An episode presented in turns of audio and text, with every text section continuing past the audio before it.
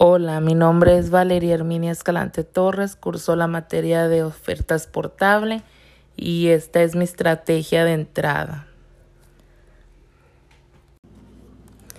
La estrategia de entrada para el producto de Whisky Tin Cup será la ventaja de ubicación del mercado, ya que el mercado de Uruguay está en potencial crecimiento durante los últimos 10 años.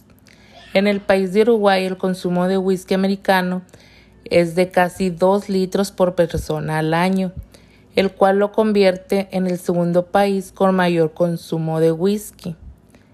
La, creación de alianzas estratégicas con los restaurantes de Uruguay que sirvan el whisky americano, los cuales son los más pedidos en los restaurantes.